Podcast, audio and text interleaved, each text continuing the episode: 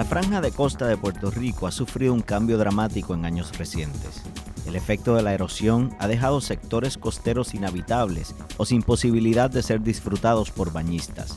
Son múltiples las áreas en las que el mar ha socavado y destruido estructuras y lo que antes era una franja de arena hoy está cubierto por agua.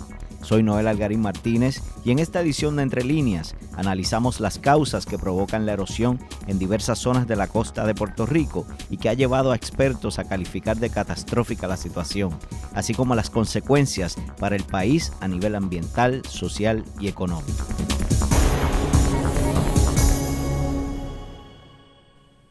Doy la bienvenida al periodista Geraldo Alvarado, quien se especializa, entre otras cosas, en los temas de ambientales. Gerardo, bienvenido al podcast Entre Líneas. Muchísimas gracias por la invitación, un gusto siempre acompañarte. Así es. Eh, bueno, hablemos de erosión, que es un tema que ha dominado eh, de cierta manera parte de la agenda noticiosa del nuevo día en los pasados días. Eh, hemos estado reflejando y visitando distintas zonas de la isla para documentar y ver qué está pasando con el problema de, la erosión en las costas de Puerto Rico.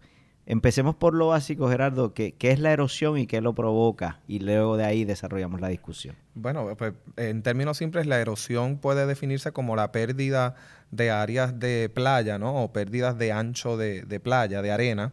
Eh, ¿Y qué lo provoca? Bueno, eh, en consenso factores naturales y factores eh, antropogénicos o causados por el hombre. Factores naturales, eh, como puede ser el, aumento en el nivel del mar por eh, el calentamiento global, entiéndase por el derretimiento de los polos, el, el agua sube, así que va a ocupar el espacio donde estaba la arena. también le podemos añadir el movimiento normal, el flujo normal del, del vaivén de las olas, eso mueve la arena, eh, inciden también las corrientes, incide también el viento. Eh, del lado eh, antropogénico, la erosión se exacerba por las construcciones en áreas indebidas o en áreas muy cercanas al litoral, en la famosa o bien llamada zona marítimo terrestre, pues las construcciones en esa área exacerban entonces esta erosión y la combinación de esos dos factores es lo que provoca la erosión. Eh, Gerardo, a grandes rasgos, ¿cuán serio es el problema de la erosión en Puerto Rico? Es un tema que, de manera recurrente tocamos, eh, casi siempre porque vemos imágenes de alguna estructura de cemento que el mar eh, está dentro, ¿no? Casi, o, la derrumbó, etcétera. ¿Qué, qué, cuál es, ¿Cuán grave es el problema de erosión en Puerto Rico? Pues mira, el problema es sumamente grave y, y, me hago eco de expresiones que han hecho científicos que, tanto yo como otros compañeros hemos entrevistado en estos días e históricamente. Lo que pasa es que, como bien decíamos al principio, es cíclico, eh, porque es un proceso natural, ¿no? Que puede eh, aumentar o disminuir según pasa el, tiempo, pero es un proceso, eh, es un problema bastante grave hasta el punto de que antes del huracán María, eh, la Universidad de Puerto Rico advertía que algunas playas en Puerto Rico ya estaban perdiendo entre 3 y 5 metros de ancho al año. Y eso es un montón de, de pérdida con el huracán María esto se agrava y con las marejadas que le subsiguieron pues se empeora aún más. Eh, y hay gente eh, que describe, ¿no? expertos como los del programa SIGRANT, eh, del OPR en Mayagüez, que describen este problema ya a, nivel de catástrofe. Este, así que es un problema serio que requiere acciones inmediatas y no se puede postergar. ¿Por, qué es importante? A veces quizá para la gente puede ser difícil, difícil ¿Cómo interpreto esto de la erosión? ¿Cómo me afecta a mí? ¿Por qué es importante que se hable de esta problemática calificándola de catastrófica? Eh, ¿Por qué es importante? qué, efectos tiene en nuestro día a día, etcétera? Bueno, primero estamos hablando de que estamos hablando de las playas. En Puerto Rico hay 1.225 playas y las playas son el principal recurso atractivo, eh, perdóname, el principal recurso eh, recreativo económico y de recreación, ¿no? Este, Turístico. De los puertorriqueños, turísticos. son, son tres valores importantes, turístico, recreativo y económico. Es un motor económico. Sí, y todos vivimos cerca de la playa, no importa si estamos en Utuado o en Arecibo o en Humacao. Todos tenemos una, playa cerca. prudente. Así que eh, partiendo de la premisa de que eh, estamos rodeados de playas eh, y que estamos hablando de, del principal bien de dominio público en Puerto Rico, si desaparecen, pues las perdemos y no podemos darnos ese lujo porque nuestra economía depende de ello, porque es, eh, digamos, la actividad recreativa eh, más barata en tiempos de crisis económica. En verano sabemos que la gente a dónde va, pues a la playa, porque no tienen necesariamente el dinero para irse de viaje y aquí pues hay playas de, de calibre mundial. Entonces, eh, por eso sencillamente tenemos que cuidarlas porque son nuestro principal bien de dominio público y tenemos una economía que depende de ellas, no solo la, la, economía recreativa, tenemos también eh, pesca. Eh, ¿verdad? La industria de pesca en Puerto Rico sí ha decaído en los años, pero como quiera hay una importante población que depende de ella, así que necesitamos tener esos accesos, necesitamos tener esos accesos. Sin embargo, Gerardo, eh, si nos remontamos a los últimos 60, 70 años, eh, desde mediados del siglo pasado hacia hoy, eh, no hemos sido tan efectivos, por no sé si es el término, en cuidar ese, esa, esa zona costera, construyendo edificios, casas, otro tipo de estructura al lado del mar. Eh, siempre se ha hablado, por ejemplo, Qué lindo sería el malecón de Puerto Rico si no estuviesen todas esas estructuras que vienen desde la zona de Isla Verde hasta el viejo San Juan. Tendríamos uno de los malecones más impresionantes del Caribe y del mundo. ¿Qué ha pasado con eso? ¿Qué, en qué fallamos históricamente que, que, eh, secuestramos la vista hacia el mar? Pues mira, hay, a mí una vez algún científico, se me escapa quién fue ahora, pero me, decía que los puertorriqueños vivimos de espalda al mar. Eh, y es la gran contradicción de vivir en una isla relativamente pequeña, con enorme cantidad de playas. Pero esa mentalidad un poco permea entonces en lo que es el otorgamiento de los permisos, en lo que es el establecimiento de política pública eh, sobre desparrame urbano. Eh, todo el mundo quiere tener eh, su, casa con vista, eh, con una vista espectacular a, la playa. Eh, pero a veces perdemos de perspectiva este, los efectos a largo plazo que esto puede, que esto puede conllevar. históricamente, pues se han hecho muchísimos reclamos de que este proceso de otorgamiento de permisos está viciado, que responde a grandes intereses, que las agencias de ley y orden, en este caso las de permisos, ¿no? Este, no son tan fiscalizadoras como se supone. Eh, yo creo que esto es un material de, investigación eh, periodística que, conlleva bastante, bastante estudio porque son señalamientos eh, muy serios de gente que acusa a los directivos de estas agencias de mirar hacia el lado a fin de favorecer allegados de pues, quien esté en la fortaleza en, el momento determinado. Así que eh, hay que darle mucho estudio a este, a, este, a este tema. Y lo que está pasando no es por falta de advertencia, porque sabemos que hay grupos que procuran la protección ambiental que históricamente han advertido sobre esto. Eh, tenemos el caso de, de Isla Verde, ¿no? El campamento que se creó allí, que se creó allí de playas para el pueblo, precisamente para impedir la construcción eh, de, un proyecto. Este, tenemos el caso también de Costa Serena en Piñones, que fue un proyecto que se, que se detuvo eh, hace ya eh, algunos años precisamente por la lucha de, de, estos grupos. el caso más emblemático, el Corredor Ecológico del Noreste, que sabemos que hubo una intención del entonces gobernador Fortuño de revertir las protecciones que había dado Aníbal Acevedo Vila, hasta que entonces bajo la gobernación de Alejandro García Padilla se, le otorga protección en ley. Eh, así que por falta de advertencia no ha sido. Yo creo que, pues, eh, como todo, hay unos intereses no necesariamente genuinos, este y pues eso es lo que, lo que ha permado. Aparte de que también eh, conocemos de que en Puerto Rico ha habido históricamente invasión de, invasión de terrenos, eh, mucha construcción informal.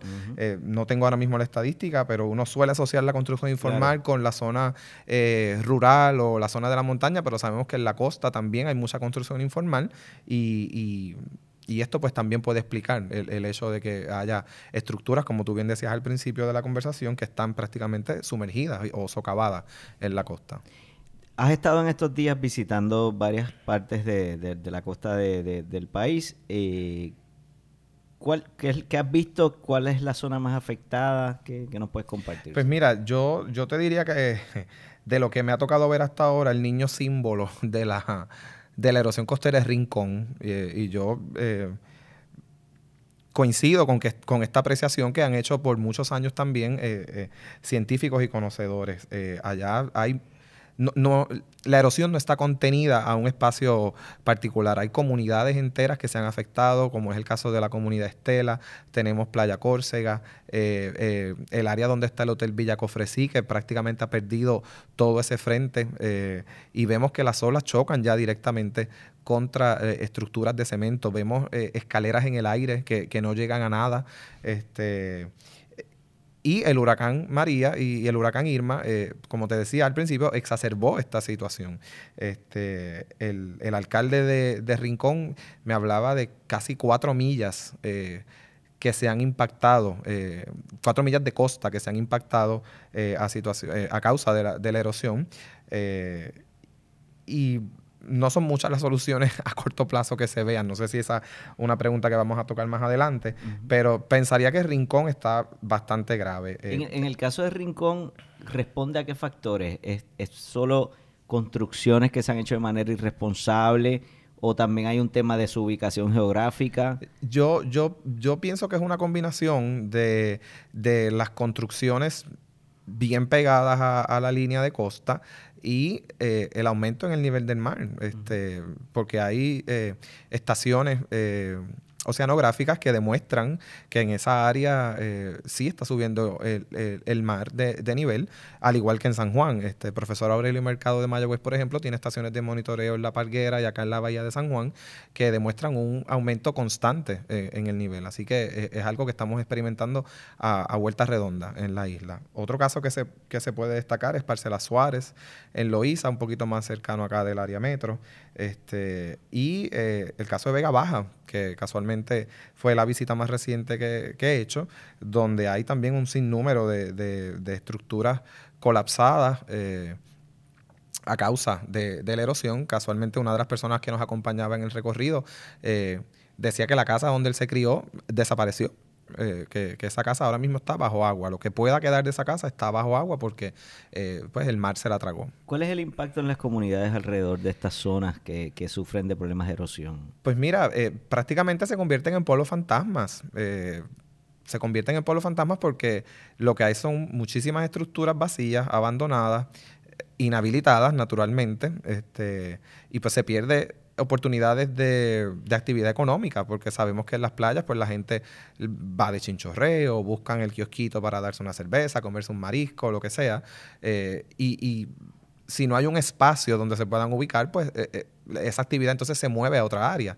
Así que se, vuelven comunidades deprimidas. Son espacios que perdemos para el disfrute porque uno no sabe lo que hay debajo del mar, ¿no? Correcto, esa es otra implicación. Este, Sigran de nuevo advierte de que en Rincón, por ejemplo, las playas eh, no están aptas para bañistas y no es un issue de calidad, eh, no es de enterococos y coliformes fecales, es por todos los residuos o por los escombros de construcción que hay.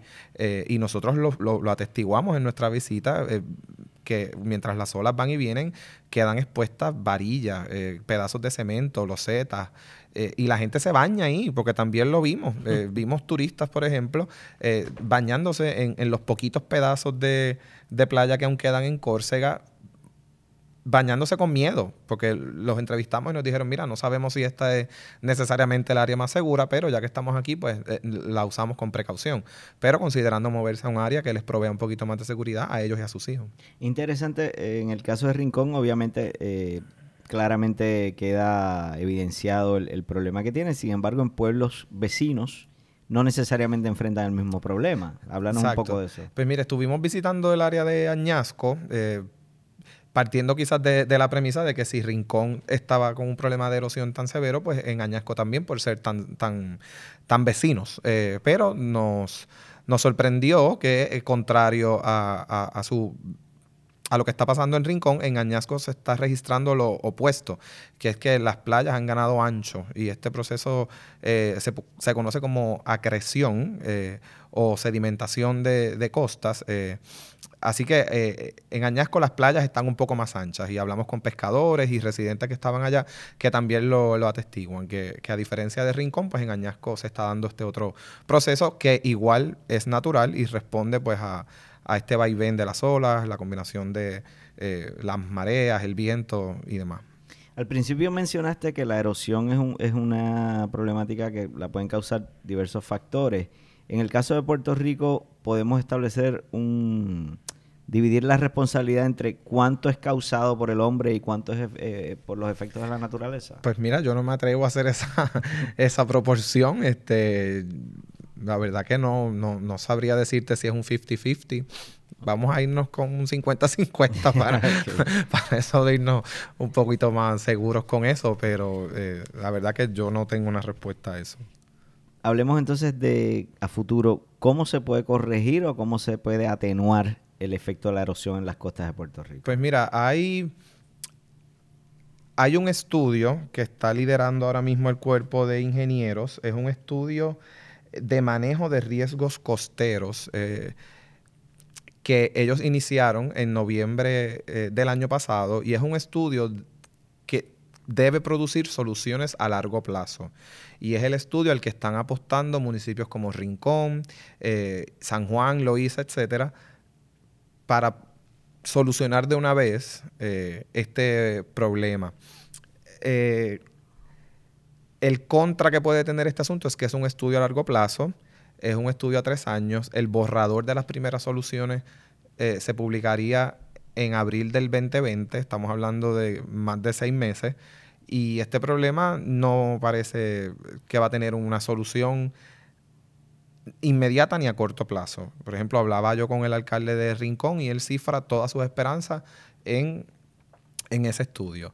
El Departamento de Recursos Naturales igualmente cifra sus esperanzas en ese estudio para poder utilizarlo como herramienta para conseguir fondos federales y desarrollar entonces otras soluciones. Pero de nuevo, partimos de la premisa de que el estudio tiene que culminarse, tienen que aprobarse, esas soluciones que eh, cuerpo de ingenieros eh, presente tienen que discutirse en vista pública, se abre un periodo de comentarios, así que hay, hay como una burocracia. Eh, aquí como perenne, que es parte también de lo que critican eh, eh, los científicos y, los vecinos, porque eh, quieren tomar soluciones a, corto plazo o a inmediato plazo y, se les hace imposible. Por ejemplo, el Departamento de Recursos Naturales provee para que los ciudadanos afectados por erosión soliciten un permiso de emergencia.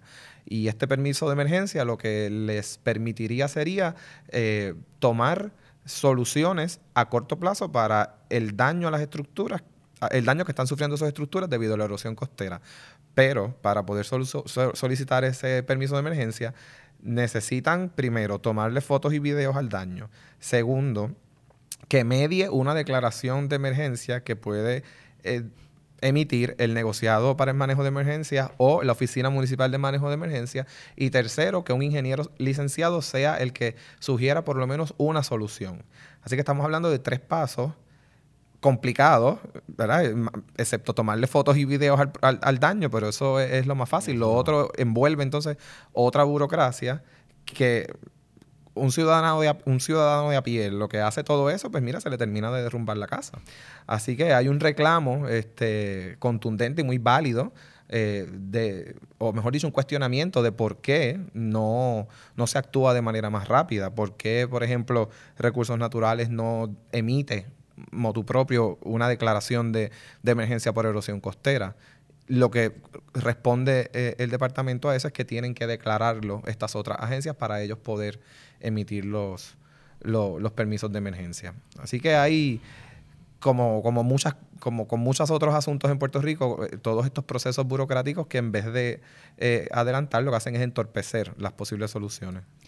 Es, el, el fenómeno de la erosión afecta toda la costa de Puerto Rico o hay unas zonas geográficas eh, más afectadas que otras? Pues mira, yo creo, eh, yo, yo, creo que en términos generales sí se registra en todo Puerto Rico, pero la, la zona sur, hasta mi mejor entender, es la, menos afectada. sabemos que el Mar Caribe no es tan potente, ¿no? El oleaje del Mar Caribe no es tan fuerte como puede ser eh, en el pasaje de la Mona, en el mar Atlántico, en el Océano Atlántico. Eh, así que eh, en el norte, entonces, oeste y sureste, la erosión se registra de forma más, más dramática. En el área sur, pues los ejemplos son menos. A futuro, ya te pregunté por posibles soluciones o cómo corregirlo o atenuarlo pero ¿cuál debe ser, cuál debe ser la conversación desde las agencias que tienen el poder de impactar eh, esta situación o trabajar con esta situación y, como país, ¿cuál, ¿cuál debe ser nuestra conversación a futuro para enfrentar este tema? Mira, yo creo que eh, hay que tomar en serio el asunto del cambio climático y sí se aprobó recientemente un proyecto de ley ¿no? para establecer una política pública en torno a esto, pero eh, es un proyecto que se enfoca más bien en combustibles fósiles, en energías renovables, en no usar carbón para generar energía.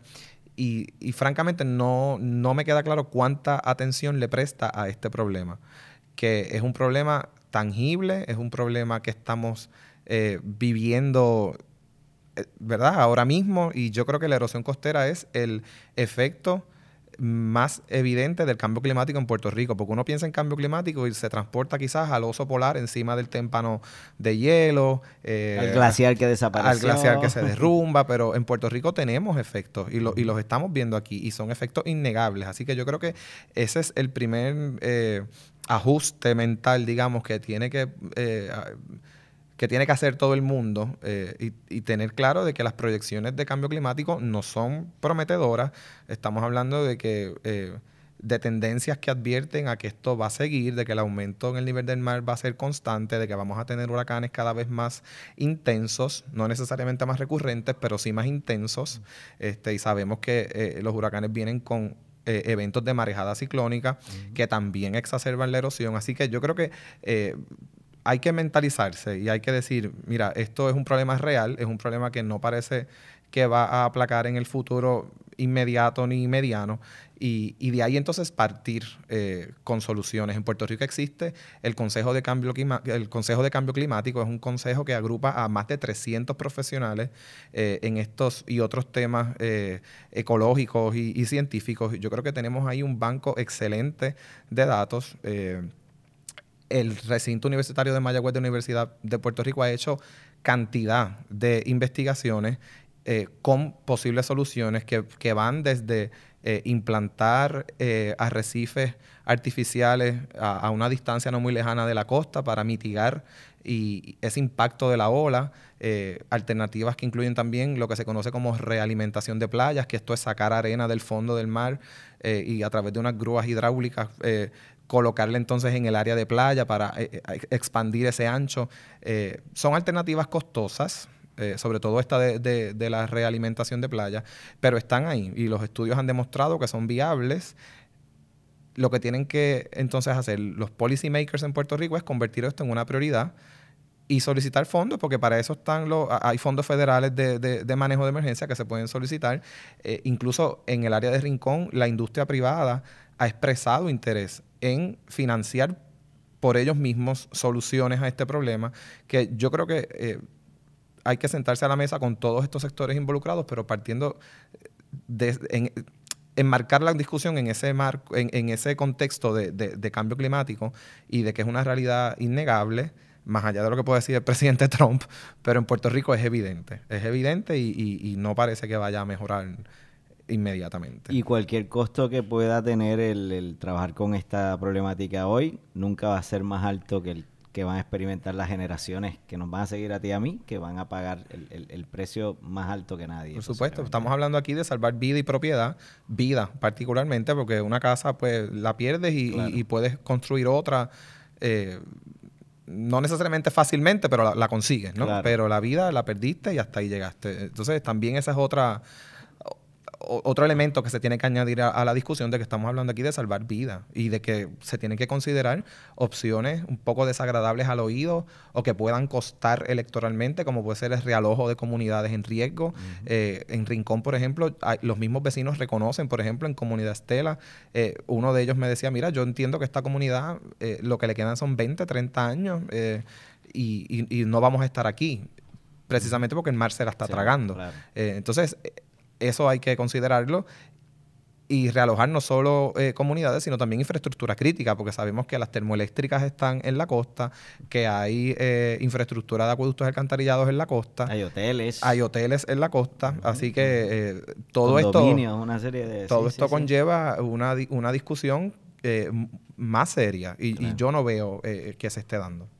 Eso, hace un rato hablabas de, de, esta persona que te dijo que Puerto Rico ha vivido de espaldas al mar también hemos vivido un poco de espaldas a la ciencia y a, las advertencias que nos han hecho pasar, con el pasar de los años para poder trabajar con este tipo de problemática, ¿verdad? Y que no nos impacte en la calidad de vida a futuro.